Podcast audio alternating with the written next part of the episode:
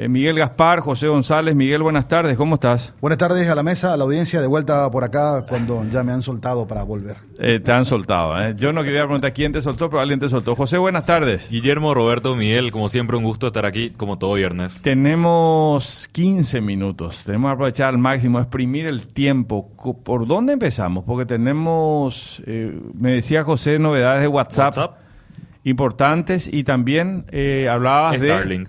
Ah, del servicio de Elon Musk. Así es. Para llevar internet a zonas muy alejadas del Servicio país. satelital que tuvo la licencia para operar en Paraguay recién el año que viene, pero ¿Y- bueno. ¿Y qué título tenemos, Miguel, nosotros? Nosotros queremos presentar un, un estudio que tiene dos días, lo mandamos esta mañana a Digital, eh, una investigación de la Universidad de Canadá que no solamente demuestra eh, lo que ya veníamos hablando hace varios años, sino que explica luego de un análisis forense cómo los juegos para niños son eh, realizados con ingeniería social de modo a convertirlos casi en casinos móviles para niños. Upa. Entonces introduce el término gamification por juego en lugar de gamification y está pidiendo en todo el mundo marcos legales que protejan a los chicos. Hasta copiaron los sonidos de los casinos para que sea más adictiva la manera de jugar en menores. Hijo de la gran pistola, suena denso eso. Sí. Vamos, entonces empecemos livianito. WhatsApp, ¿qué novedades hay en WhatsApp? Bueno, van a venir nuevas funciones que van a implicar una protección a cada chat, es decir, ponerle contraseña a cada chat o cada grupo Sí. para una mayor privacidad. Pero qué infierno. O sea, ya tenés una contraseña para abrir el WhatsApp Claro, si querés. esa es la opción que ya está disponible. Eso sí. Sí. es cierto. Uno puede proteger su WhatsApp mediante una contraseña. Sí. Después, otra cosa es la verificación de dos pasos que suele pedir también. Sí. Y ahora una futura función será la de colocar una contraseña a cada chat. Sí, en particular Entonces, o la huella, claro, o la huella. Como ¿La huella o, la- o el rostro también, verdad? Le- claro. Huella. De el- momento huella. De momento huella. Huella. Entonces, lo que no se sabe sería si en el caso de poner una contraseña física sería, puede ser una universal o cada chat puede tener Otra vez. contraseña. Claro. Y tenés que acordarte. ¿Cómo te acordás de todas las contraseñas? Llave- llaveros digitales, es la hora de empezar a usarlos. Sí, sí, sí. Pero llaveros digitales es descansar otra vez todos esos datos en un dispositivo. Sí, una, una caja Claro. maestra.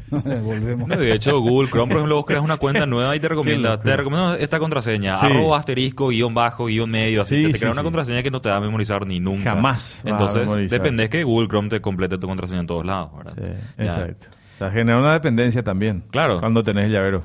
Totalmente. Ya no dependes del cerebro, dependes del dispositivo que te ofrece la compañía. Como la agenda telefónica o antes la línea baja. Sí. Yo todavía, por suerte, Sí, sí. llamé a la línea baja, me sabía el número de algunos compañeros y eso. Ahora no sé más el número de ningún compañero, llamo que ese, es un problema porque si hoy, hoy yo, se te pierde el teléfono, necesitas llamarle a lo mejor a tu hijo, ¿verdad? Ni siquiera estamos hablando, no sé, a un compañero que no le ve hace 10 años. A, a- a una persona de tu casa, no te acordás de memoria el número. Y ahí, Eh, Hay mucha gente no, no recuerda. ¿Y, y qué haces? Si no tenés el dispositivo, se quedó sin batería y necesitas hablar con tu hijo. Por ejemplo, ¿lo buscas en redes sociales o lo buscas a través de un contacto que está con él? claro, la única no te el... Eso es cierto. Yo si algún día me divorcio, Sí. va a ser porque cada vez que hago un trámite le digo a mi señora, este era tu número y las consecuencias son obvias. Sí, no me imagino. Ay, tenés- eh, bárbaro, Miguel. Che, eh, WhatsApp. Sí, la otra función ahí. más fácil, eh, mensaje anclado en una conversación. Digamos que alguien quiere dejar algo fijado en una conversación, es una función que ya está en Telegram. Dentro de una conversación. Claro, dentro de una, porque uno puede fijar chats, Sí. hasta tres chats. Ahora sería fijar un mensaje. Digamos, por ejemplo, Sí, algo que me dijiste, no sé, me contaste hace seis meses que en Paraguay iba a jugar en Canadá. Claro. Y yo digo, este dato quiero tenerlo tener arriba. Exactamente. Es como se le pone el pincito y ya se queda arriba siempre hasta que uno lo baje. Hoy se puede hacer como destacado, le doy una, una estrella Una y tengo que buscar a los Claro, tenés que destacados. buscar. En cambio, esto sería en cada chat. Yo, por ejemplo, pongo mi cuenta bancaria. Entonces, Sí. quiero tener a, a mi- a mano mi cuenta bancaria siempre en el chat de fulano. Entonces, ahí ya, ya está. Todavía ninguna de las funciones llegó a, ni, ni para Android ni para iOS, pero ya están confirmadas a llegar próximamente. Funciona interesante, finalmente. Bueno, antes de Starlink, antes de Elon Musk, vamos a lo que eh, planteaba Miguel acá, el- el- los casinos, casinos móviles, que fuerte suena cuando Casino decimos digital criatura. para niños. Pero ¿cómo casino digital para niños? ¿Por Funciona qué? de de esta manera. eh, Viene a propósito de lo que estamos hablando. En estos días que, que no he estado, hemos estado compartiendo con el Ministerio de la Niñez un proyecto sobre, do- dos, dos proyectos importantes. Uno sobre adoptar para Paraguay un marco de referencia sobre los rangos etarios para las aplicaciones para niños. Paraguay no tiene ninguno adoptado. Hay varios interesantes como el PEG y el ESRB, que es el norteamericano. Y cada, eh, cada estándar tiene una asociación entre el grado de violencia que tenga el juego o la aplicación y la edad que le corresponde. Sí. Una serie de estudios. Eso es muy interesante. Y lo otro, un nuevo proyecto de, de ley para proteger a los niños en Internet. Porque recordemos que Paraguay no tiene nada parecido. Lo que habla de grooming es una adenda que se hizo a una ley que son cuatro líneas miserables y no tenemos nada para, para proteger a la niñez en el ciberespacio. Cuando decís grooming, ¿qué? Pues, pues, digamos, no todos estamos todo el tiempo hablando de esto. ¿Qué, ¿qué es el, grooming? el grooming? es una figura delincuencial por el cual un adulto se hace pasar por niño para tener acceso al niño. Ah. Y se da más que nada en los juegos, en las redes. Pero hay legislación acá entonces. Hay una adenda en una ley, la, en el artículo 135b de la ley sobre abuso infantil, ah. pero que no, no contempla ni todas las figuras posibles, ni tampoco la interacción de los niños en plataformas que no son permitidas para ellos. Pero le establece penas más duras al que hace grooming. Sí, solamente, exactamente. al que, digamos, se hace pasar por criatura para ganarse la confianza de otra Exactamente. Lo que pasa es que hoy también esa figura tiene una evolución, entre comillas, que es el reclutador del cual ya hemos hablado. Mm. Porque a diferencia del groomer, el groomer puede estar en tu misma manzana, puede ser un pariente. El reclutador viene de otro país. Son bandas delictivas que reclutan niños para fines pornografía, eh, trata de personas, esclavitud, lo que fuera. Entonces esa es una figura mucho más fuerte otra vez. Y esta, este estudio que tiene dos días, que es impactante, una investigadora de la Universidad de Quebec en Canadá, destripa 249 juegos, desde Barbie hasta abajo, todo lo que te imagines para niños, De, de 2 hasta 10 años.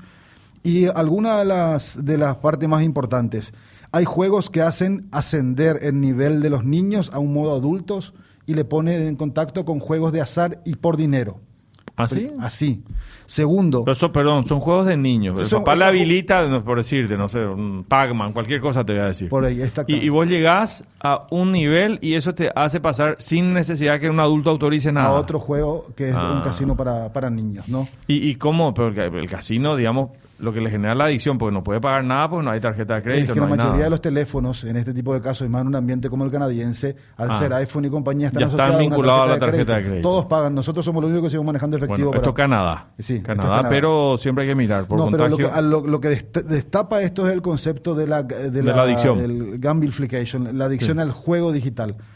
Eh, otro de los indicadores súper interesantes es que los diseños de los juegos se superponen tanto que causan las mismas reacciones bioquímicas y efectos cognitivos que los juegos de azar de la gente que va a los bingos.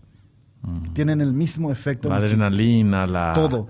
Y eh, lo, que desata una ola de reacciones, incluso la, la, revisión del marco legal, es que muchas de estas aplicaciones grabaron los sonidos de las máquinas originales.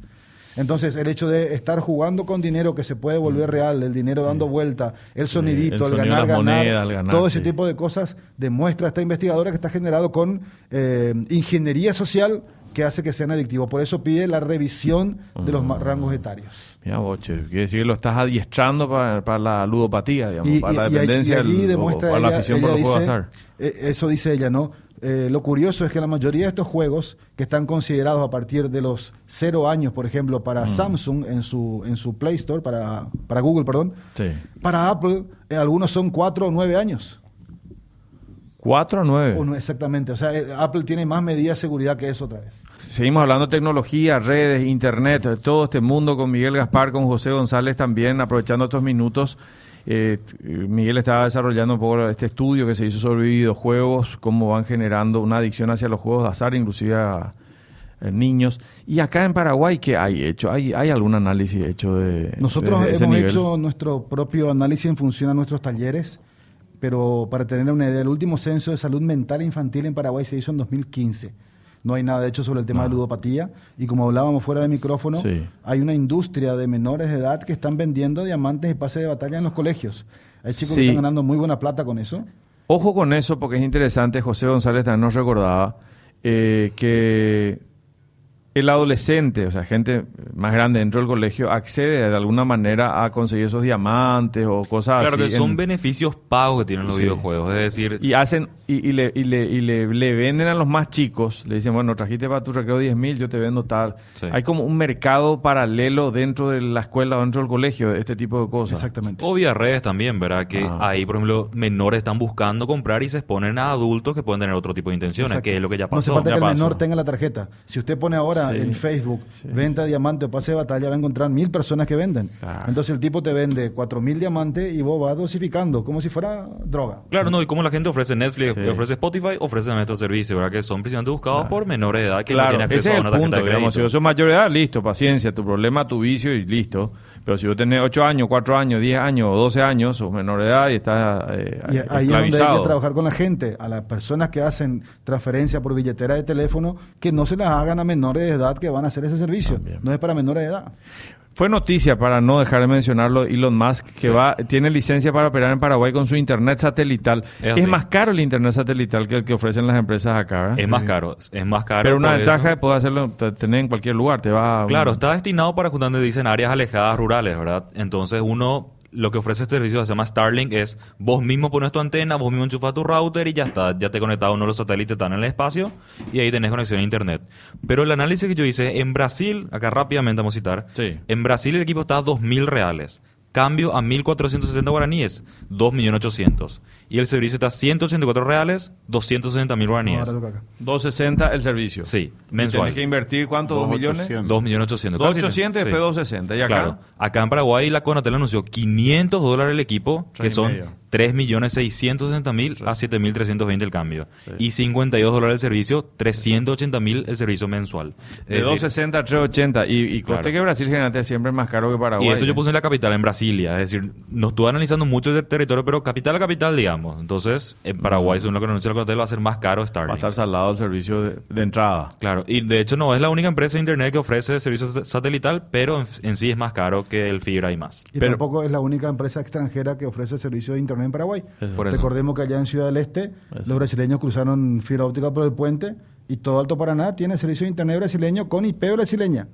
Sí, pero están en el suelo paraguayo. Exacto. Claro. Ese es otro tema, ¿eh? interesantísimo el tema para seguir. Y no, eh, no olvidarnos de nuestra red nacional de fibra óptica que estaba prevista en la agenda digital, Mm. 130 millones de dólares y no hay un solo pelo de fibra funcionando. Nada todavía. Bueno, y lo que sí, para 2024 se estará- la empresa misma estará habilitando ya el servicio en Paraguay. Starlink. Está en, en Brasil, en Chile, en Colombia, en Perú, Venezuela no, en Argentina 2024 y creo Uruguay también 2024. Y lugares alejados, vos pensás en las escuelas, colegios quizás, ¿verdad? Donde no haya ese servicio de parte de alguna empresa paraguaya o extranjera. Donde no lleguen, en pero coste, Paraguay. coste una expansión muy grande Sí, de las sí, empresas locales. ¿eh? Pero yo sí creo que hay lugares, no sé si en el Chaco. Sí, el Chaco, Filadelfia. Sí. Y bueno, pues está bien, es la competencia. Mientras más competencia haya, se supone que va a mejorar el precio y la calidad del servicio, ¿o no? Ojalá. ¿Verdad? Es lo que dice el mercado. Para partir eso, pero no serviría. Para partido, para ir a... Claro, a- eso sí. Si estás en algún Dice lugar. que tienen u- igual un poco más de delay, ¿verdad? Por la conexión Ah, y la hay delay, pero hay intermitencia. solidez claro. en la transmisión y en Claro, la o sea, recepción. y suele ser la velocidad un poco más lenta que lo que sería cable de fibra óptica. Es decir, es lo mismo que el Wi-Fi que con una conexión con cable. Siempre si vos conectas tu computadora a cable, internet hace más rápido que Va el más Wi-Fi. Entonces, mientras la, si, si las empresas acá se ponen las pilas y siguen invirtiendo, no sé si Starlink va a tener éxito acá. Yo creo que para la zona del Chaco, el campo, capaz un ganadero que tiene Un recursos ganadero para sí, quien tenga eso y, y no Y- tener el servicio de las otras compañías. Claro, para ese lado.